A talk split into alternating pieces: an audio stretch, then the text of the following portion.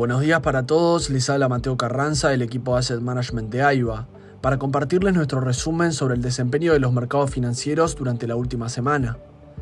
Esta semana estuvo cargada de datos económicos que reforzaron la idea de un mercado estadounidense sólido y resistente frente a la agresiva suba de tasas del último año, decisiones de política monetaria cautelosas y muchos resultados corporativos de gran importancia para los mercados, que se situaron en su mayoría por encima de lo anticipado por los analistas. Este cóctel de eventos relevantes guiaron a los mercados por una semana de grandes movimientos en todos los mercados del mundo. En Estados Unidos el optimismo primó por sobre el miedo, llevando a los principales índices a cerrar la semana en terreno positivo. El Dow Jones fue el que mejor capturó esta tendencia, cerrando la semana en un nuevo máximo histórico, luego de crecer un 1.4%. El S&P 500 también logró alcanzar un nuevo máximo creciendo un poco menos de 1.4%. Por su parte, el Nasdaq subió un 1.1% al cerrar la semana. La semana comenzó con la publicación del informe del Departamento de Trabajo de Estados Unidos sobre las ofertas de trabajo, tomado como medida de la demanda laboral. Este informe mostró que las ofertas de trabajo en diciembre aumentaron un poco más de 9 millones, superando las estimaciones de los economistas de 8.75 millones. Estas señales continuas de fortaleza en el mercado laboral llegaron después de datos que mostraron que la confianza del consumidor alcanzó su nivel más alto en dos años. Los dos informes, que indican fortaleza económica, llevaron al alza los, rendimientos de los bonos del Tesoro a dos años, ya que los inversores apostaron a que los datos probablemente alentarán a la Reserva Federal, que finalizaba su reunión ese día, a mantener su régimen de tasas altas durante más tiempo. El miércoles finalizó la reunión de la Fed luego de decidir que las tasas se mantuvieron constantes como el mercado esperaba. Luego de comunicar su decisión, Jerome Powell dijo que no era probable que el comité alcance un nivel de confianza para recortar las tasas en el momento de la reunión de marzo, aunque continuó enfatizando que las decisiones futuras de política dependerían de los datos entrantes. A pesar de la declaración de política monetaria más cautelosa de la esperada, los rendimientos del Tesoro se movieron en territorio negativo, con el rendimiento del Tesoro a dos años sensible a las tasas de la Fed cayendo a 4.26%. El jueves, las solicitudes iniciales de desempleo aumentaron a 224.000 en la semana que terminó el 27 de enero, por encima de lo que se anticipaba y alcanzando el nivel más alto desde mediados de noviembre. Jefferies comentó en una nota que se espera una mayor contracción a medida que las familias de clase media lidian con el estancamiento de los salarios y la presión inflacionaria. El aumento en las solicitudes de desempleo se produjo justo un día antes del informe mensual de nóminas no agrícolas que presentaron un escenario totalmente diferente. Los datos publicados el viernes mostraron que la economía de Estados Unidos añadió muchos más empleos de lo esperado en enero, con las nóminas no agrícolas aumentando en 353.000 el mes pasado, muchos más de los 187.000 empleos esperados. La sólida actividad de, contratación se produce mientras que el número de personas que ingresaron al mercado laboral o la tasa de participación disminuyó inesperadamente, aunque ligeramente, lo que impulsó el crecimiento del salario promedio o el crecimiento de los salarios al 0.6% desde el 0.4% del mes anterior, por encima de las expectativas de los economistas de una disminución del 0.3%. El mayor crecimiento salarial, que amenaza con aumentar la inflación, nubló las perspectivas de recortes de tasas y algunos economistas sugieren ahora que el primer recorte de tasas podría retrasarse aún más. Por su parte, en Europa los mercados fueron afectados de manera dispar a lo largo de la semana, donde varios eventos movieron a los índices en ambas direcciones para terminar cerca del equilibrio.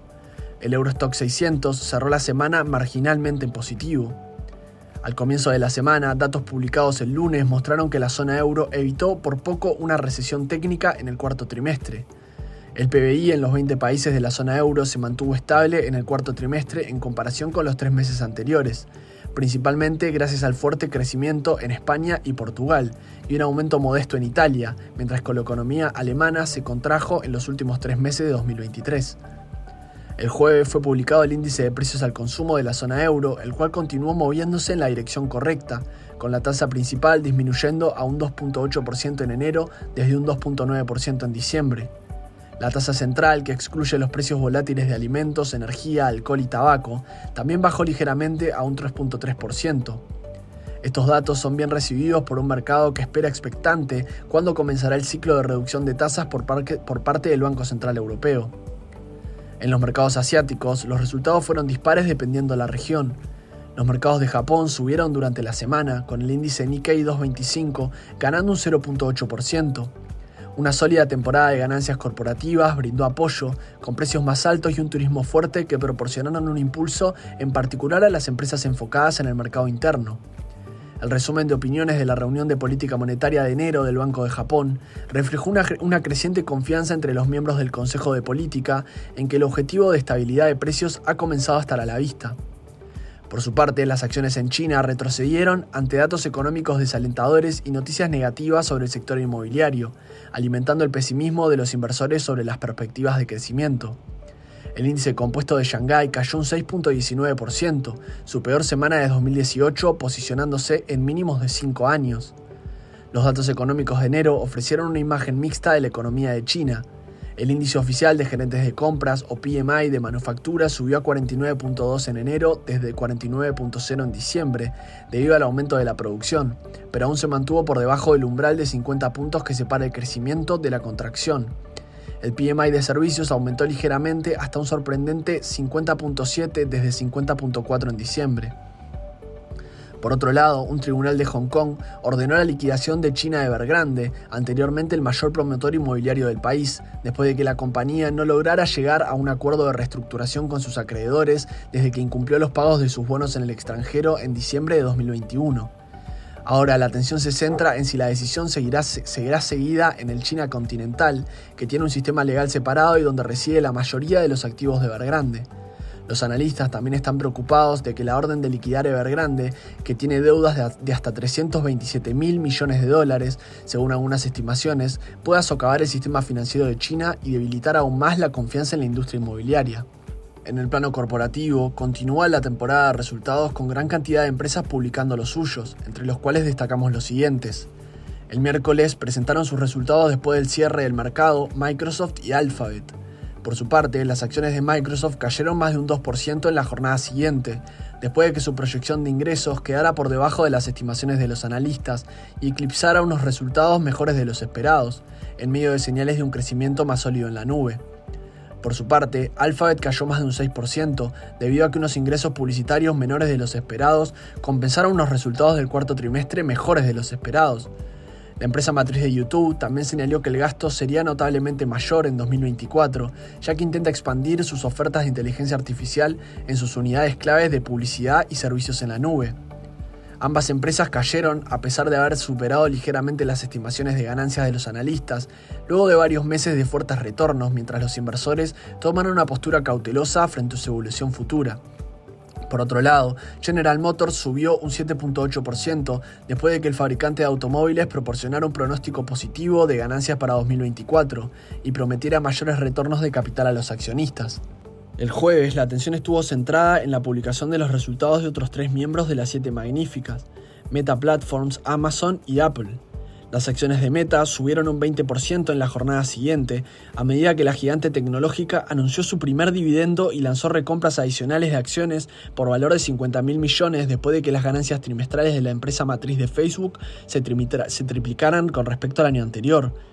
Por su parte, Amazon subió más del 6% en la semana, después de que sus resultados del cuarto trimestre superaran las estimaciones de Wall Street gracias al crecimiento en la nube y la fortaleza en el comercio electrónico que impulsaron su desempeño. Por otro lado, Apple pronosticó una disminución en las ventas de iPhones y apuntó a unos ingresos totales 6 mil millones por debajo de las expectativas, indicando que su producto estrella está perdiendo terreno en el importante mercado chino, que representa aproximadamente el 20% de sus ventas, además de estar compitiendo directamente contra Huawei en ese mercado.